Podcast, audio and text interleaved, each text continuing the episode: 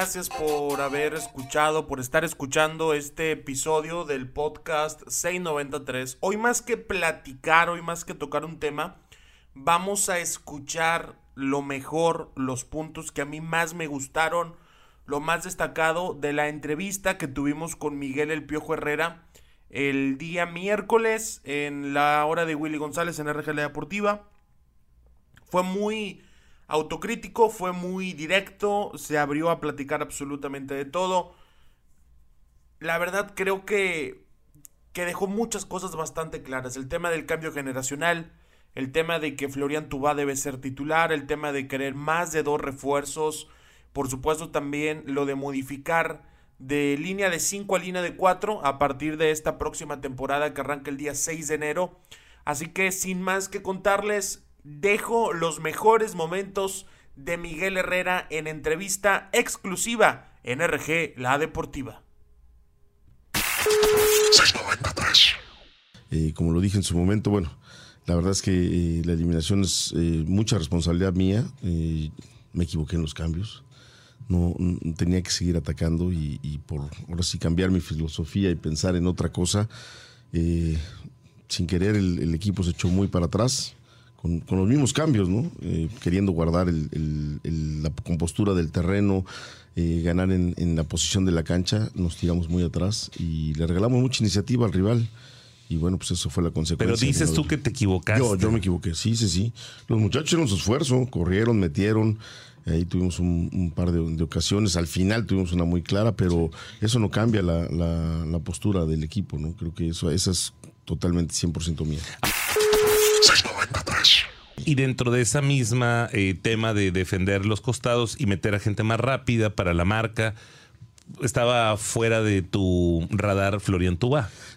Eh, al principio pensaba yo en, Florian y en, este Leo como para arrastrar más la pelota, pero dije, no, por ahí se quedan parados y nos siguen atacando. Y, bueno, al León ya, ya le valía el defender, ¿no? Ellos tenían que hacer un gol, porque igual si les hacemos uno, tienen que hacer dos. Entonces yo creo que pensé por ahí en ese momento y dije, bueno, son tipos que arrastran la pelota tanto Fulgencio como Dueñas y tienen esa vuelta. Por eso me quedé con esa idea, ¿no? Pero por supuesto, el arrastrar la pelota muy difícil, muy diferente, eh, el arrastrar a la Tubano, el arrastrar a la Leo, que arrastrar a cualquiera de los otros dos, ¿no? No que eh, Raya, ah, no eh, Fulgencio no, no, sea tan, tan ofensivo, ¿no? Pero creo que eh, por la experiencia eso nos hubiéramos dedicado a, tener más la pelota con nosotros. Entonces lo de lo de Tuba básicamente es una parte de, tu estrategia. Sí, lo, pensé, de esa forma y así lo, así lo realicé. Y ahora nos toca una transición de pues de jugadores, ¿no? hay que ir rejuveneciendo este equipo.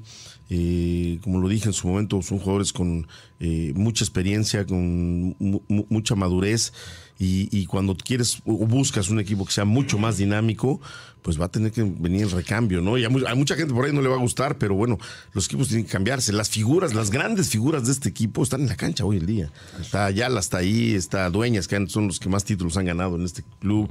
Guiñac está ahí, eh, Guido, Nahuel, eh, eh, Carioca, gente con ya más de 30 y 31, 32 años y pues te va a tocar ojalá y sigamos dando los para que nos toque esta transición de jugadores y bueno, pues tendremos que traer gente que vaya cumpliendo, ¿no? Eh, el torneo pasado llegó Tubán, eh, después llegué yo, eh, después llegó Bigón y creo que ha sido importante, ¿no? Pero sí va a haber un, momento donde pues todas esas gentes que, la, que la tribuna y que la gente quiere y, que le aplaude, pues también tienen que empezar a, a, ¿no? Y, y, bueno, pues hacerlo bien es lo importante porque la gente va a estar contenta con, con el resultado. Si tú cambias gente y no te va bien, pues obviamente siempre van a estar cuestionando el por qué se fue fulano. Porque se, que Miguel, de, de, de, todos los partidos que te tocó dirigir en cualquier instancia, ¿cuál es el partido en funcionamiento, más allá de cómo terminó el resultado, que a ti te dejó más satisfecho? Que lo viste, terminó, pitó el árbitro y dijiste, esto es lo que yo quiero de mis Tigres. Pues mira, sin duda alguna el partido con, con, León de ida fue impresionante, ¿no? Patear 30 veces a gol es algo que muy pocos equipos llegan a hacerlo, ¿no? Y, guardando las comparaciones, porque al rato van a decir, lo comparo con el Real Madrid eh, ganador, o con el Barcelona, o con el Bayern. Pues, pero son equipos que terminan avasallando al rival, pasándole por encima. Porque eso es pasarle. A veces dicen, le ganó 5-0, le pasó por encima. Y hay veces que llegaste 4 o 5 veces, un autogol, que fueron momentos oportunos y se te abrieron los espacios. Este equipo no tuvo espacios, estuvo encima del rival, tuvimos la mala suerte de recibir un gol y el equipo no se dejó de ir encima del rival. Y reitero, patear 30 veces, eh, pocos equipos en el mundo lo hacen. Eh, la continuidad de estar encima del rival, de robarle pelotas, de estar atento, de generar espacio a tus espaldas, pero también saber en qué momento tienes que rehacerte para volver a, empezar de cero atrás, pues creo, creo, que lo hizo muy bien el equipo, ¿no? O sea, eh, el gol de ellos viene más por eh, errores o descuidos nuestros y que termina con el descuido de Nahuel a, que un gran acierto del rival, ¿no? Una pelota que de repente prendió un tipo fuera del aire y la metió en un ángulo, ¿no? Me parece que vino de ciertos errores que terminaron culminando en el error más grave que es recibir el gol. Pero después el equipo, la capacidad de respuesta que tiene, me parece extraordinaria. Cuando hablamos al principio del torneo, Miguel, en una entrevista aquí en este mismo programa, yo te hablaba de la línea de 5, decías que por ahí no, que no era la idea principal y modificas y creo que salió bastante bien. Para el siguiente torneo, Miguel, ¿la idea es mantener a Tigres con ese sistema o cambiar la línea de 4? No, no, voy a tratar de mantener lo que pensé cuando llegué, ¿no? Porque tener cinco defensas atrás eh, me constituye quitar uno arriba.